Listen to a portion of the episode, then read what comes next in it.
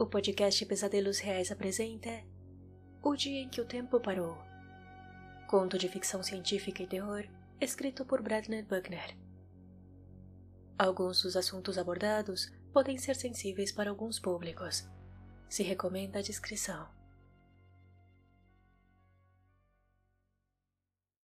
Dave Miller jamais teria feito isso se estivesse esse juízo perfeito. Os Miller não eram uma família melancólica. Dificilmente o tipo de pessoa que se espera ler no jornal da manhã e que tenha tirado a própria vida na noite anterior. Mas Dave Miller estava bêbado, de forma abominável e estrondosa. E o cano do grande revólver, enquanto ele estava encostado na pia, formou um anel de frieza em sua têmpora direita. O amanhecer estava começando a manchar as janelas geladas da cozinha.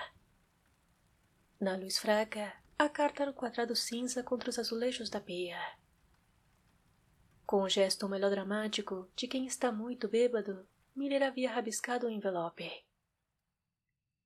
Foi por isso que eu fiz isso.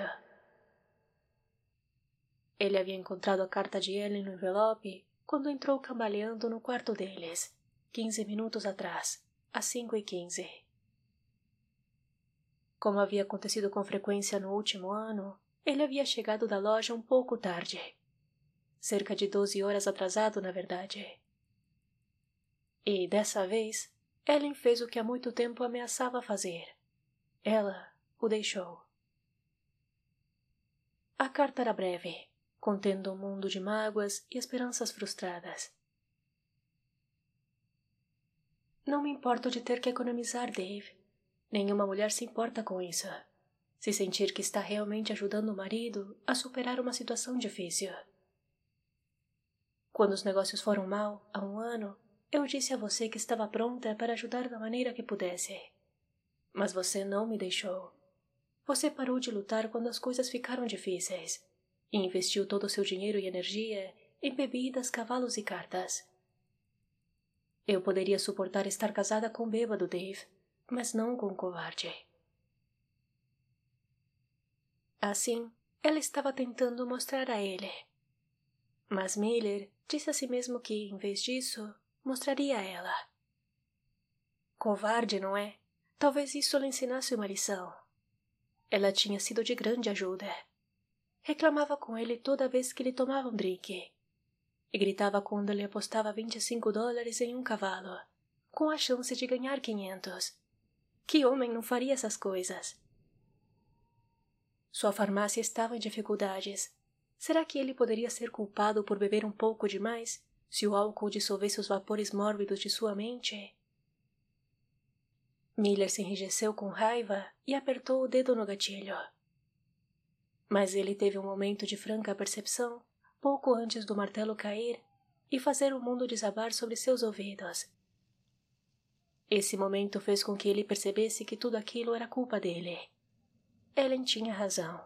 Ele era um covarde. Havia uma dor pungente em seu coração. Ela havia sido tão leal quanto possível. Ele sabia disso. Ele poderia ter passado suas noites pensando em novos métodos de negócios, em vez de beber uísque. Ele poderia ter se esforçado para ser agradável com os clientes e não ter brigado com eles quando estava com uma ressaca terrível. E até mesmo Miller sabia que ninguém ganhava dinheiro apostando em cavalos. Pelo menos, não quando ele precisava. Mas cavalos, whisky e negócios haviam se confundido tragicamente em sua mente. Então, aqui estava ele cheio de álcool e louco, com uma arma apontada para a cabeça. Então, mais uma vez, a raiva varreu a razão de sua mente, e ele ergueu o queixo, segurando a arma com força. Ela está fugindo de mim, não é? Bem, isso vai lhe mostrar, murmurou ele. No momento seguinte, quando o disparo foi feito, Dave Miller havia mostrado a ela Miller abriu os olhos com um sobressalto. Tão claro quanto o preto no branco, ele ouviu um sino tocar. O som mais familiar do mundo, inclusive. Era o inconfundível tilintar de sua caixa registradora. Agora, por que diabos? O pensamento começou a recorrer sua mente e então ele viu onde estava. A caixa registradora estava bem na frente dele. Estava aberta e, sobre a placa de mármore, havia uma nota de cinco dólares de uma cliente. Miller olhou para cima e ao redor dele. Ele estava atrás do balcão da farmácia, sem dúvida. Havia um homem e uma moça bebendo Coca-Cola no bebedouro, à sua direita. As prateleiras de revistas ao lado da porta aberta. O balcão de tabaco em frente ao bebedouro. E bem diante dele havia uma cliente. Santo Deus, será que tudo isso é um sonho? pensou ele. O suor escorria em sua testa úmida. Aquela coisa do Herman que ele havia bebido durante o jogo tinha um gosto ruim. Mas ele não imaginava que nada menos que maconha pudesse produzir alucinações como as que ele acabara de ter. Conjeturas malucas surgiram do fundo do ser de Miller. Como ele foi parar atrás do balcão? Quem era aquela mulher que estava esperando? O olhar curioso da mulher foi o que o trouxe completamente para o presente. Livre-se dela! Foi seu único pensamento.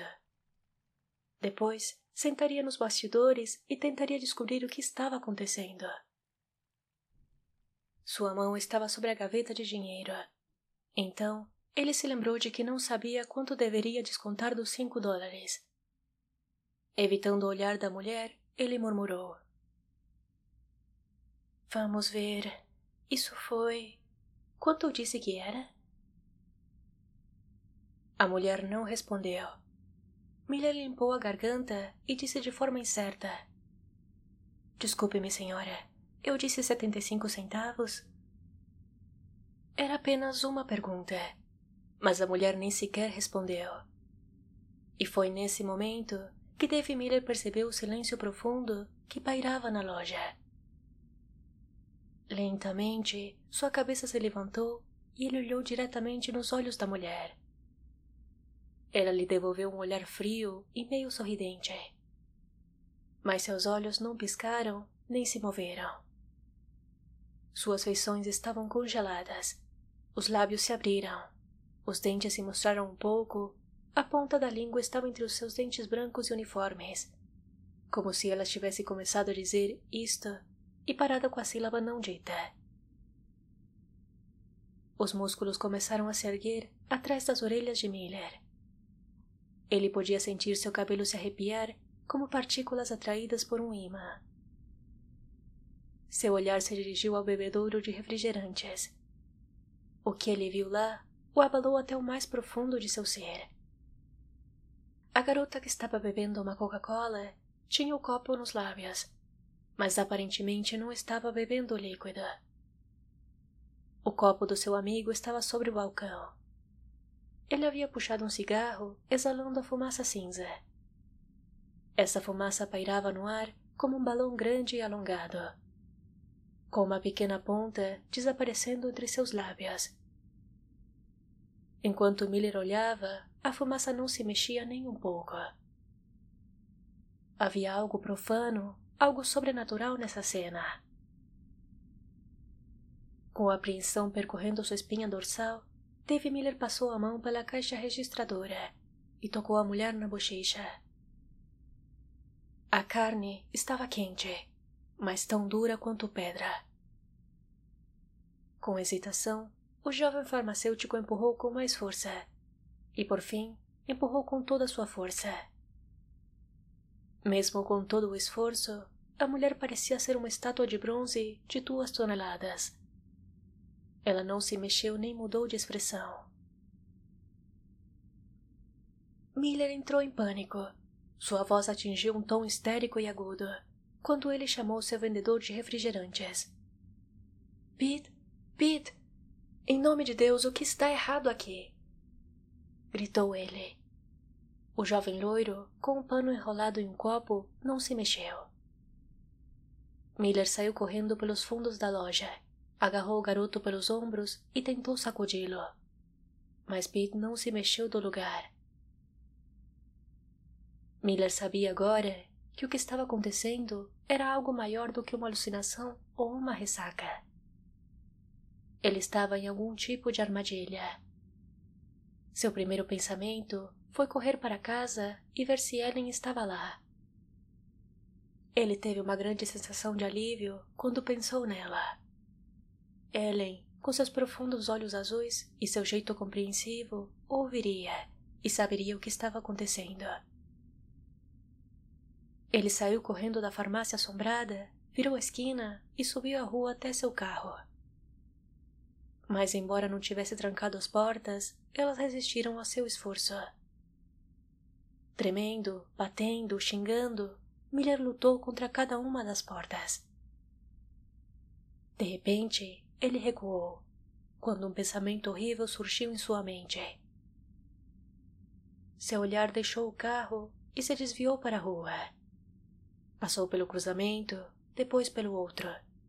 Subiu a rua até que a névoa cinzenta da cidade encobriu tudo. E até onde Miller podia ver, não havia nenhum traço de movimento. Os carros estavam parados na rua. Alguns ultrapassando outros veículos, outros virando as esquinas. Um carro de rua estava parado em uma área de segurança. O homem que havia pulado do degrau inferior estava suspenso no ar a trinta centímetros acima da calçada. Os pedestres pararam com o pé levantado. Um pássaro pairava sobre um poste telefônico com suas asas coladas à abóbada azul do céu.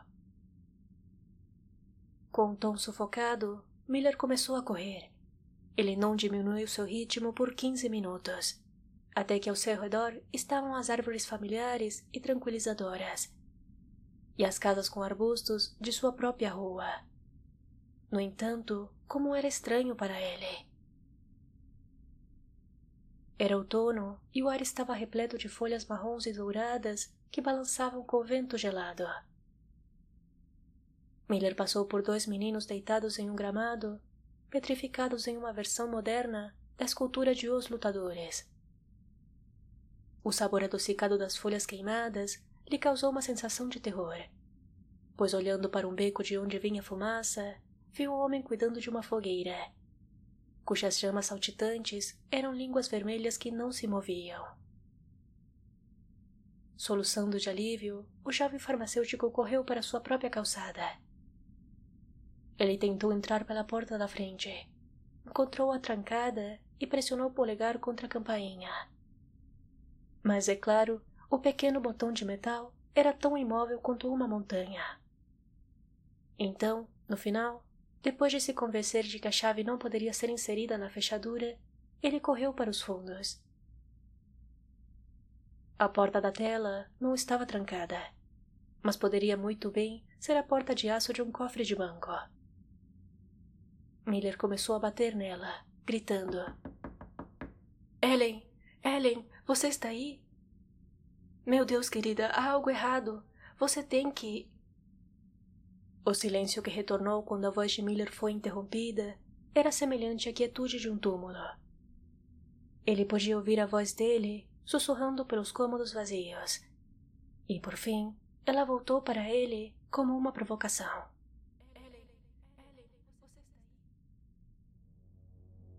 Capítulo 2 O tempo para.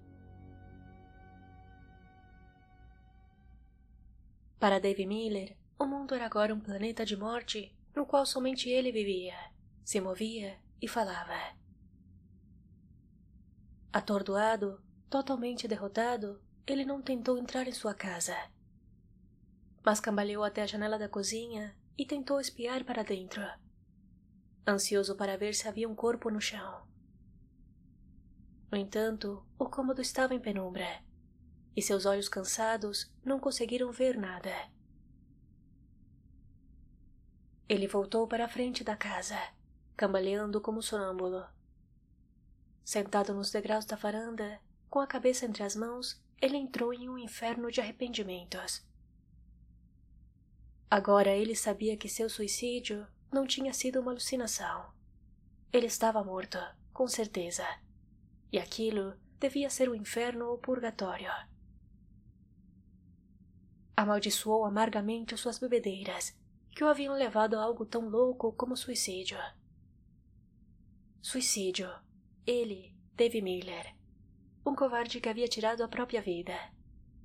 Todo o ser de Miller se arrepiou de repulsa. Se ele tivesse apenas o último ano para viver novamente, ele pensou com fervor. E, no entanto, em meio a tudo isso, alguma tensão interna continuava tentando lhe dizer que ele não estava morto. Aquele era seu próprio mundo, sem dúvida, e que essencialmente não havia mudado. O que havia acontecido com ele estava além do limite da mera adivinhação. Mas uma coisa começou a ficar clara. Este era um mundo no qual mudanças ou movimentos de qualquer tipo eram estranhos. O fogo não queimava e a fumaça não subia. As portas não se abriam, os líquidos eram sólidos.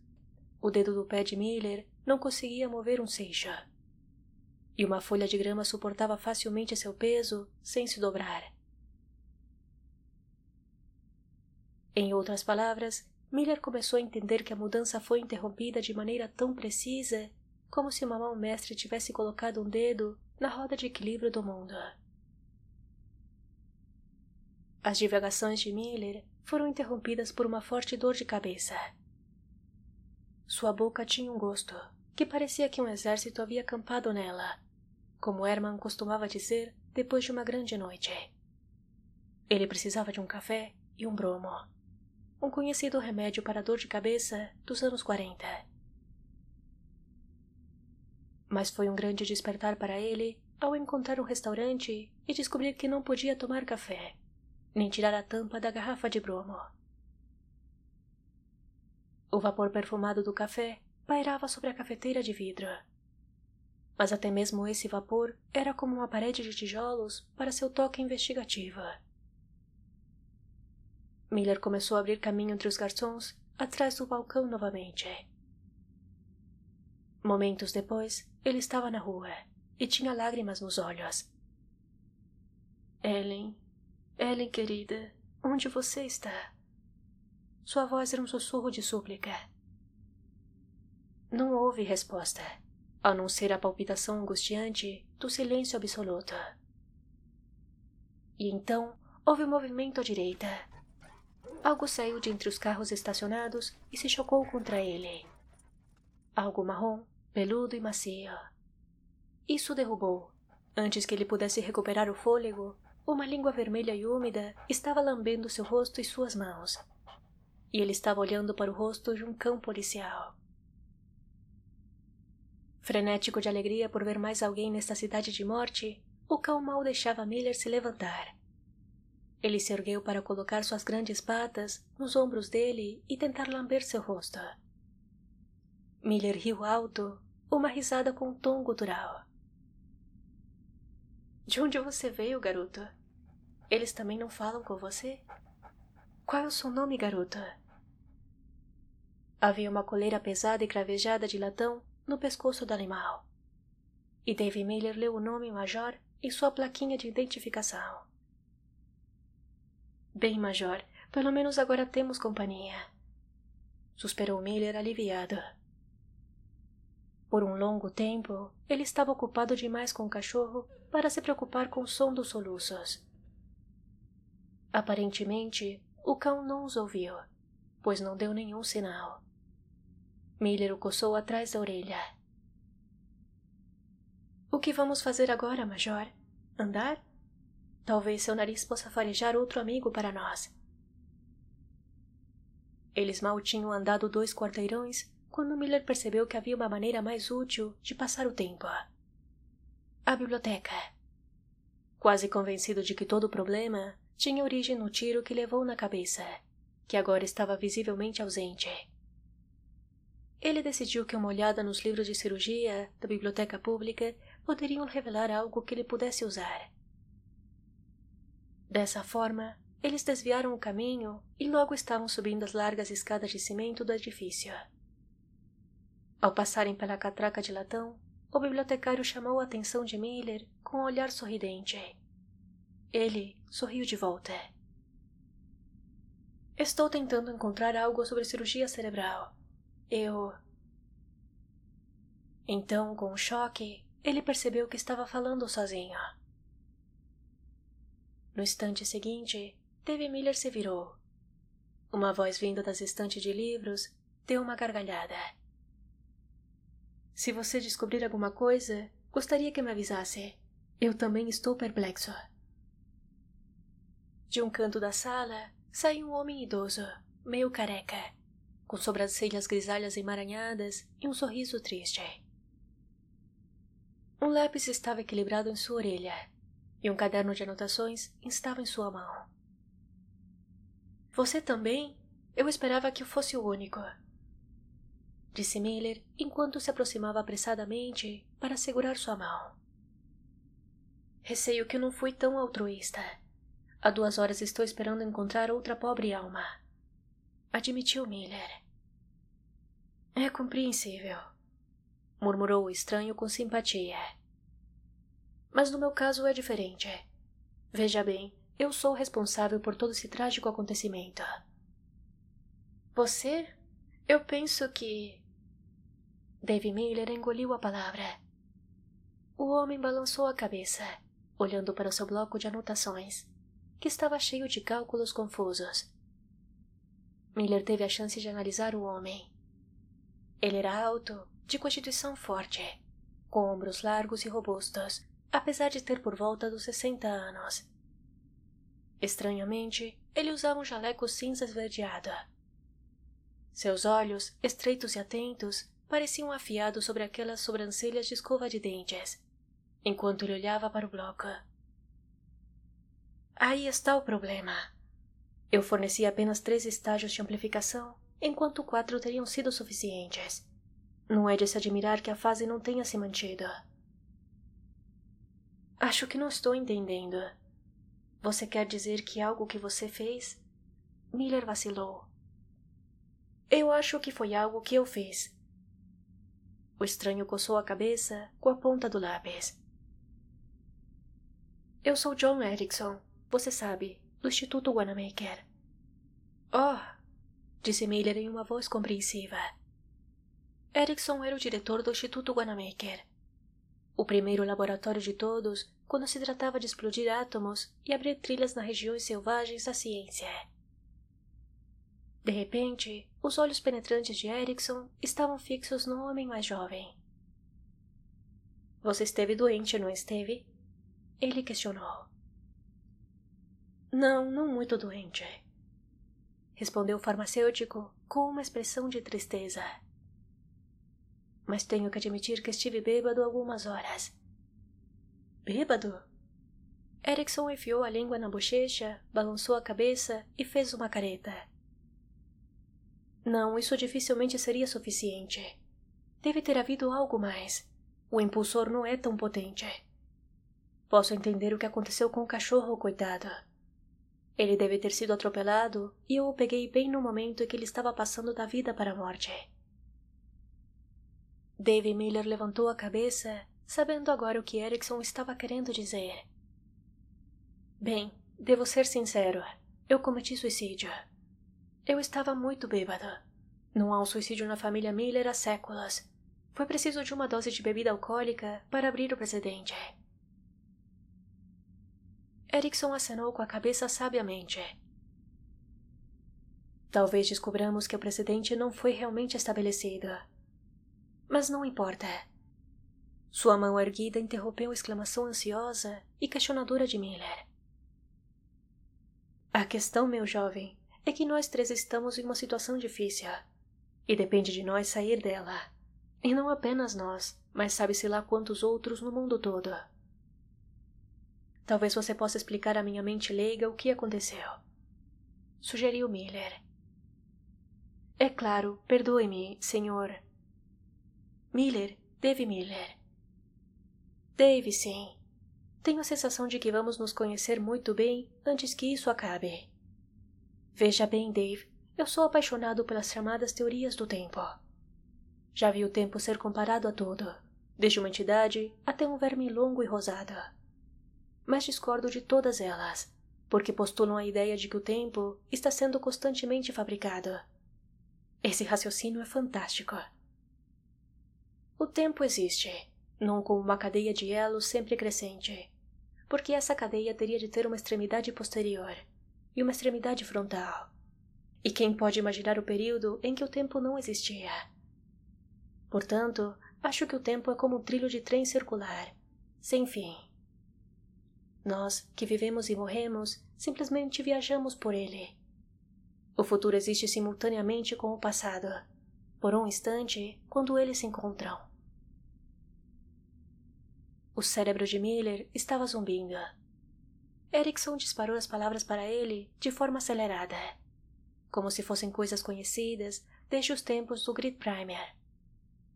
O jovem farmacêutico coçou a cabeça. Você me pegou de jeito. Eu também sou um estranho aqui.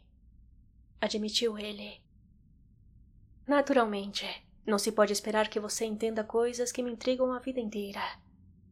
A maneira mais simples que posso explicar é que estamos em um trem que segue essa imensa ferrovia circular. Quando o trem chega ao ponto de partida, ele está prestes a mergulhar no passado. Mas isso é impossível, porque o ponto de partida é simplesmente o vagão do trem. E esse ponto está sempre à frente e atrás do trem do tempo. Agora, minha ideia é que, com o estímulo adequado, um homem poderia ser empurrado através do diâmetro dessa ferrovia circular para um ponto em seu passado. Devido à natureza do tempo, ele não poderia ir à frente do trem para encontrar o futuro. Nem poderia ficar parado e deixar que o vagão o alcançasse. Mas ele poderia fazer um desvio pelo círculo e aterrissar mais atrás no trem. E isso, meu caro Dave, é o que você, eu e o Major fizemos. Quase. Quase? Miller disse com a voz rouca. Erickson franziu os lábios. Estamos em algum lugar a meio caminho do espaço entre o presente e o passado. Estamos vivendo em um instante que não pode nem ir para frente nem para trás. Você, eu e o Major, e Deus sabe quantos outros no mundo todo. Fomos empurrados pelo meu impulsor do tempo para uma praia temporal da eternidade. Fomos pegos na contracorrente do tempo. Náufragos, pode-se dizer. Uma objeção clamava por atenção na mente de Miller. Mas se é assim, onde estão os outros? Onde está minha esposa? Eles estão bem aqui. Sem dúvida, você poderia ver sua esposa se conseguisse encontrá-la. Mas nós o vemos como estátuas, porque para nós o tempo não existe mais. Mas havia algo com o que eu não contava. Eu não sabia que seria possível viver em um pequeno instante do tempo, como estamos fazendo. E eu não sabia que somente aqueles que estão oscilando entre a vida e a morte podem se desviar do processo normal do tempo. Você quer dizer que estamos mortas? A voz de Miller era um monótono amargo. É óbvio que não. Estamos falando e nos movendo, não estamos? mas estamos em cima do muro. Quando dei o choque de alta potência a meu impulsor, ele deu errado, e acho que algo deve ter acontecido comigo. No mesmo instante, você atirou em si mesmo. Talvez, Dave, você esteja morrendo. A única maneira de descobrirmos é tentar fazer a máquina funcionar e nos derrubar de um jeito ou de outro. Se cairmos para trás, todos nós viveremos. Se cairmos no presente, podemos morrer. De qualquer forma, é melhor do que isto, disse Miller com fervor. Vim para a biblioteca esperando descobrir as coisas que preciso saber. Meus próprios livros estão trancados em meu escritório. E estes, eles devem estar cimentados em seus lugares, apesar de toda sua utilidade para mim. Acho que é melhor voltarmos para o laboratório. Miller assentiu com a cabeça, murmurando. Talvez você tenha uma ideia quando olhar para a máquina novamente. É. Tomara que sim. Deus sabe que eu falhei até agora. Disse Erickson com severidade. Capítulo 3 Esplêndido Sacrifício Era uma hora de caminhada até West Wilshire, onde ficava o laboratório. As imensas portas de bronze e vidro do Instituto Wanamaker estavam fechadas e, portanto, bloqueadas para os dois homens. Mas Erickson abriu caminho pela lateral. Podemos entrar por uma porta de serviço. Depois, passaremos por grades e ventiladores até chegarmos ao meu laboratório. Major andou ao lado deles. Ele estava gostando da ação e da companhia. Era menos divertido para Miller que sabia que a morte poderia estar à frente dos três. Dois operários estavam movendo o armário pesado pela porta de serviço lateral. Para entrar, eles subiram pelas costas do trabalhador de trás. Atravessaram o armário e desceram pela frente do líder. Eles subiram as escadas até o décimo quinto andar. Lá eles se arrastaram por uma porta de entrada para uma ala que anunciava laboratório experimental, entre somente com hora marcada. Ajudaram o major a passar por ela, e em seguida rastejaram pelo túnel de metal escuro de um ventilador de ar-condicionado. Era pequeno e exigia um pouco de esforço. Na sala ao lado, eles se depararam com uma recepcionista severa, em cuja mesa havia uma pequena placa de metal com os dizeres: Você tem hora marcada? Miller já tinha tido sua cota de experiência com os modos da recepcionistas em seus dias como vendedor de produtos farmacêuticos. Agora, ele teve o maior prazer em acender seu cigarro com um fósforo riscado no nariz da moça. Em seguida, soprou a fumaça no rosto dela e se apressou em rastejar pela última porta de entrada. O laboratório de John Erickson era bem iluminado por uma parede de tijolos de vidro e uma enorme claraboia. Os raios de sol brilhavam no impulsor de tempo. O cientista explicou o impulsor em termos concisos. Quando ele terminou, Dave Miller sabia tão pouco quanto antes. o equipamento ainda se assemelhava a três transformadores em uma linha, do tipo visto em postes de energia conectados a um grande globo de bronze pendurado no teto. Ali está o monstro que nos colocou nessa situação. Forte demais para ser legal, fraco demais para fazer o trabalho direito. Dê uma boa olhada. Erickson respongou. Com as mãos enfiadas nos bolsos, ele franziu a testa para o complexo maquinário. Miller ficou olhando por alguns instantes e depois transferiu seu interesse para outras coisas na sala. Ele ficou imediatamente impressionado com a semelhança de um transformador em um canto distante com os que estavam ligados ao impulsor. O que é isso? Parece igual aos que você usou. É. Mas você não disse que só precisava de outro estágio de energia? Isso mesmo. Talvez eu esteja louco. Por que você não usa então? Miller ficou olhando do impulsor para o transformador e vice-versa. Usar o que para a conexão? Os olhos de Erickson zombaram gentilmente dele. Fio, é claro. O cientista apontou com o polegar para um pequeno pacote de fio de cobre pesado. Traga-o para cá e vamos testá-lo. Miller estava na metade do caminho quando deteve seus passos. Então, um sorriso envergonhado se espalhou por suas feições. Entendi. Esse pacote de arame pode ser o Empire State Building, no que nos diz respeito. Perdoe minha estupidez. Erickson ficou sério de repente. Eu gostaria de ser otimista, Dave, mas para ser justo com você, devo lhe dizer que não vejo saída para isto. A máquina, é claro, ainda está funcionando. E com esse estágio extra de energia, a incerteza acabaria. Mas onde, neste mundo de coisas imóveis, encontraremos um pedaço de arame de 25 pés de comprimento? Havia uma sensação quente e úmida contra a mão de Miller. E quando ele olhou para baixo, Major o encarou com pena. Miller o coçou atrás da orelha e o cão fechou os olhos, tranquilo e feliz. O jovem farmacêutico suspirou, desejando que houvesse uma mão gigante para coçá-lo atrás da orelha e amenizar seus problemas. E se não sairmos daqui, acho que morreremos de fome. Disse ele sobriamente. Não, não acho que seja tão rápida. Não senti nenhuma fome. E não espero sentir. Afinal, nossos corpos ainda vivem em um instante do tempo. E um homem não consegue ter um apetite saudável em um segundo. É claro que esse negócio de segundos elásticos exclui a possibilidade de doenças.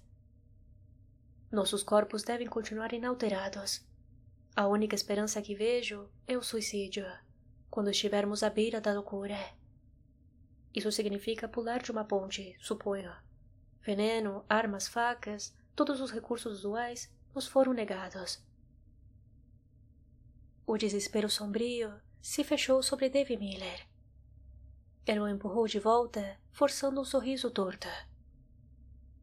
Vamos fazer uma aposta. Quando terminarmos de brincar com esse aparelho, vamos nos separar. Só estaremos à mercê um do outro se ficarmos juntas.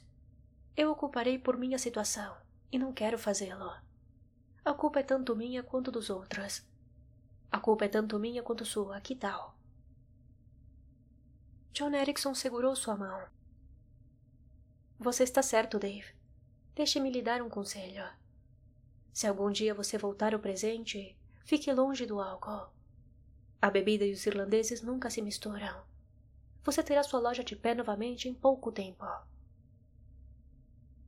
Miller respondeu com fervor. Obrigado.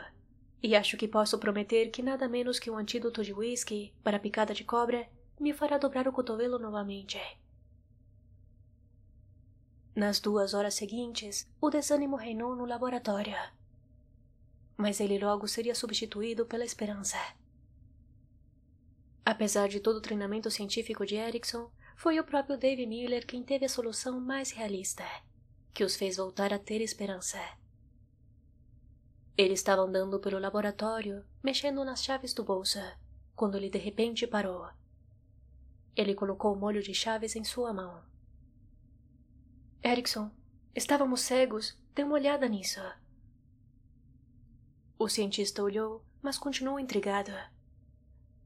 E então, ele perguntou com ceticismo: Aqui está nosso arame. Você tem as chaves, eu tenho as chaves. Nós temos moedas, facas, relógios de pulso. Por que não podemos colocá-los todos de ponta a ponta? As feições de Erickson pareciam ter levado um choque elétrico. Você acertou. Se tivermos o suficiente. Ele gritou. De comum acordo, eles começaram a esvaziar os bolsos, arrancar os relógios de pulso e procurar lapiseiras. Os achados formaram uma pequena pilha no meio do chão. Erickson deixou seus longos dedos arranharem o cabelo ralo. Que Deus nos deu o suficiente. Só precisaremos de um fio. A coisa já está ligada na tomada e apenas o polo positivo precisa ser conectado ao globo. Vamos lá. Pegando a variedade de artigos de metal, eles correram pela sala. Com seu canivete, Dave Miller começou a quebrar as pulseiras de metal dos relógios de pulsa, abrindo os elos para que pudessem ser colocados de ponta a ponta no maior comprimento possível. Pacientemente, eles quebraram os relógios em pedaços e, com o lixo que juntaram, fizeram um metro e meio de arame improvisada. Suas moedas esticaram ainda mais a linha. Eles tinham três metros cobertos antes que o material fosse usado pela metade. Suas lapiseiras de metal, desmontadas, lhes deram os bons dois pés. Os molhos de chaves ajudaram generosamente. Com dezoito pés cobertos, o progresso deles começou a desacelerar. O suor escorria pelo rosto de Miller. Desesperado, ele arrancou o anel de sua mão e o cortou em dois para achatá-lo. Com as ligas e suspensórios, eles ganharam mais alguns centímetros. E então, eles pararam, a poucos metros de seu objetivo. Miller gemeu e jogou o canivete da mão. Podemos ganhar um pé com isso, mas isso ainda nos deixa muito aquém. Abruptamente, Erickson estalou os dedos. Sapatos, eles estão cheios de pregos. Comece a trabalhar com essa faca, Dave. Devemos cortar cada um deles. Em dez minutos, os sapatos foram reduzidos a pilhas de couro esfarrapada. Os dedos hábeis de Erickson colocaram cuidadosamente os pregos, um a um, na linha. A distância restante para cobrir era menos de quinze centímetros. Ele alinhou os últimos pregos, e então os homens afundaram em seus calcanhares ao verem que havia um espaço de cinco centímetros para cobrir. Derrotados por três polegadas. Três polegadas do presente. E, no entanto, poderia ser muito bem um milhão de quilômetros, disse Erickson. O corpo de Miller parecia estar em um torno. Seus músculos doíam com a tensão. Seus nervos estavam tão tensos que ele deu um pulo como se tivesse sido picado quando o major tocou sua mão com seu nariz frio. Automaticamente, ele começou a acariciar o pescoço do cão. Bem, isso é tudo. Não há outra peça de metal móvel no mundo. Major continuou chorando e empurrando contra ele. Irritado, o farmacêutico o afastou. Vá embora, não estou com vontade. Ele murmurou. De repente, seus olhos se arregalaram quando seu toque encontrou um metal quente. Ele girou. Aqui está, o último elo. A placa de identificação na coleira do major. Em um instante, ele arrancou a pequena placa retangular de latão da coleira do cachorro. Erickson a pegou de suas mãos. O suor brilhava em sua pele. Ele segurou o pedaço de metal sobre o espaço entre o fio e o poste. É isso. Estamos a caminho, Dave. Para onde eu não sei. Para a morte ou de volta à vida. Mas estamos indo. Ele sorriu de forma frágil. O metal se encaixou no lugar. A energia viva contorcida saltou através dos fios, rosnando através das rupturas parciais. Os transformadores começaram a zumbir. O zumbido ficou mais alto, cantando suavemente. O globo de bronze sobre suas cabeças brilhava em verde. Dave Miller sentiu uma leveza curiosa. Houve um estalo em seu cérebro e Erickson, Major e o laboratório desapareceram de seus sentidos. Depois, houve um intervalo em que o único som era um soluço suave que ele estava ouvindo como se estivesse em um sonho. Isso e a escuridão que o envolvia como um veludo macio. Então, Miller abriu os olhos e viu as paredes familiares de sua própria cozinha ao seu redor. Alguém gritou: Dave! Oh, Dave, querido! Oh, graças a Deus que você está vivo! Era a voz de Ellen, e foi Ellen que embalou a cabeça dele em seu colo e inclinou o rosto para perto do dele. Ellen, o que você está fazendo aqui? Ele murmurou. Eu não podia continuar com isso. Eu simplesmente não podia deixá-la. Voltei, ouvi o tiro e entrei correndo. O médico deve estar aqui. Eu o chamei há cinco minutos. Cinco minutos? Quanto tempo se passou desde que levei o tiro? Oh, apenas seis ou sete minutos. Liguei para o médico imediatamente. Miller respirou fundo. Então, deveria ter sido um sonho. Tudo isso aconteceu em poucos minutos. Não era possível. Como é possível que eu tenha errado o serviço? Eu não estava bêbado o suficiente para me perder completamente?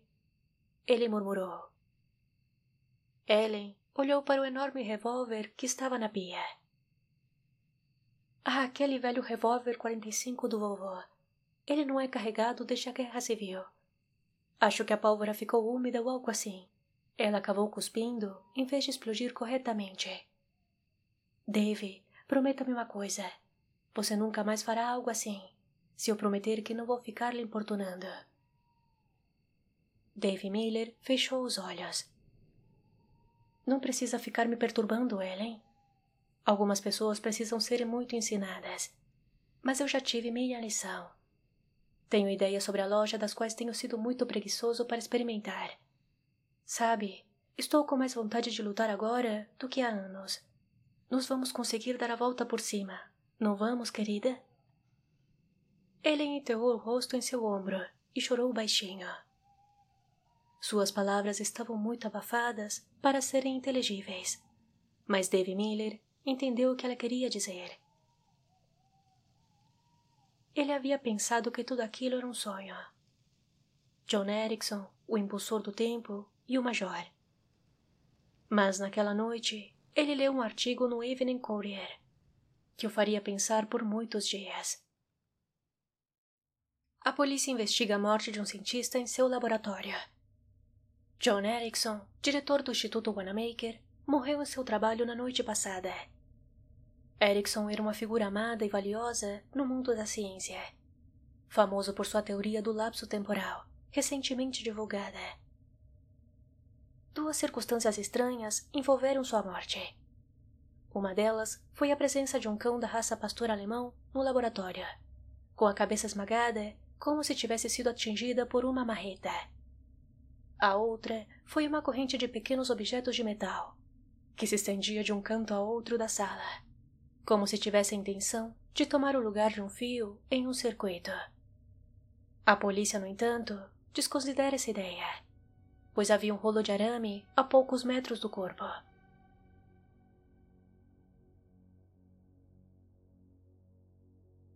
Se você gostou deste episódio, compartilhe com seus amigos. Não se esqueça de avaliar, deixando 5 estrelas no Spotify. E me siga no Instagram no podcast Pesadelos Reais. Se quiser apoiar este projeto, considere ser um apoiador. A partir de seis reais mensais, você estará me ajudando muito a manter este projeto em pé, produzir de forma mais frequente e melhorar o equipamento utilizado na produção. Procure o podcast Pesadelos Reais no Apoia-se ou verifique os links na descrição. Muito obrigada por ouvir até aqui e até o próximo episódio.